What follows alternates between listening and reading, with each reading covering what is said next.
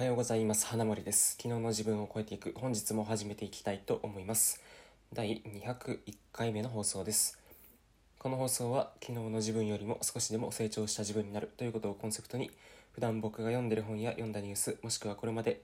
自分が経験してきたことの中からこれを聞いているあなたにとって何か役に立つもしくは何か気づきとなるようなことを発信するといった内容となっております。今日のテーマはですね現金払いを続ける人が損をする理由っていうことなんですけど、まあ、今日は、えっと、ネットの記事で PayPay が7月1日から夏の PayPay 祭りを始めると。でオンラインで最大100%還元っていう記事を見たのでそこからちょっとね、まあ、話をしようかなと思います。で、まあ、現金払いをしている人今いますかね、まあ、まだ結構いると思うんですけどまあどうでしょう？うん。まあ、僕はもうどうだろうここ1年1年以上、うん、1年以上。1年半とかかな。もう多分それぐらいはあのもうスマホ決済オンリーですね。でまあ PayPay の話をしますとですね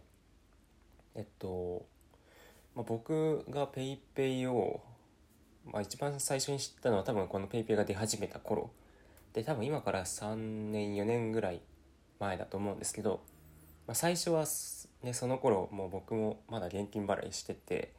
でなんだ PayPay はそれなんだそりゃっていう感じだったんですけど、まあ、今となってはですね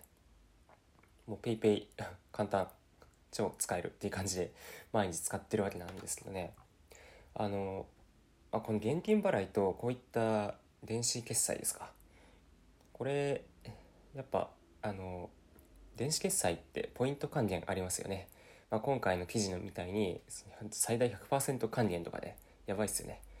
で、現金とこの電子決済やってること同じなのにお金を払うっていうことは？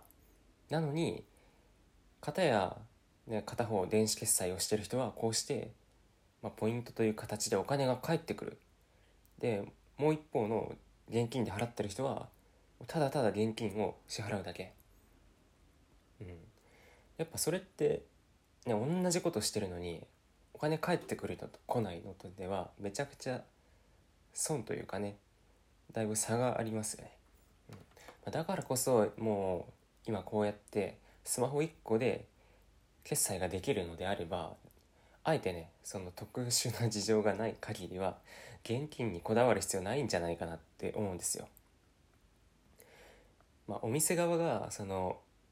現金払いにこだわるっていうのはあるかもしれないです。手数料とかの関係で。でも消費者の方が現金払いにこだわる理由って、まあ、そこまでないと思うんですよ、まあ、なのであの便利さと、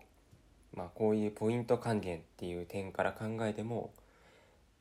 うんまあ、やはり多くの人があの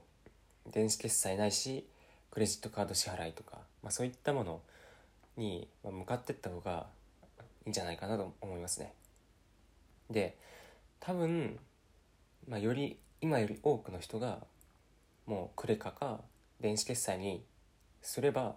手数料も下がると思うんですよそのお店が支払う手数料も。うんまあ、そういった意味でねより普及しやすくなるのではないかと思います。でまあちなみに、えっと、この PayPay のなんか還元のお話だとちょっと記事を読み上げますとですね、まあ、期間は2021年の7月1日から7月25日と。で、えー、PayPay を使って支払うと PayPay ボーナスが通常時よりも多く付与されてお得にお買い物を楽しめますっていうことで、で、抽選で、えー、決済金額の最大全額100%の PayPay ボーナス付与上限10万円相当、まあ、1回あたりが付与されるうん。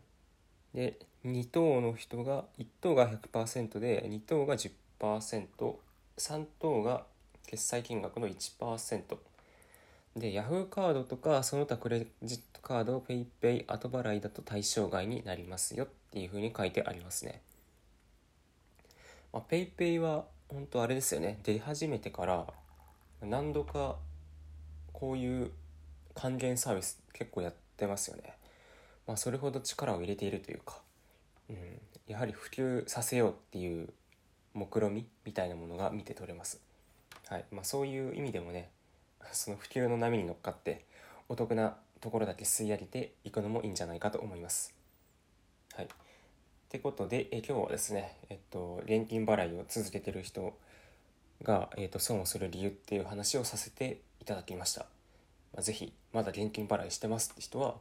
スマホ1個で完結する電子決済とか、便利なので使ってみてください。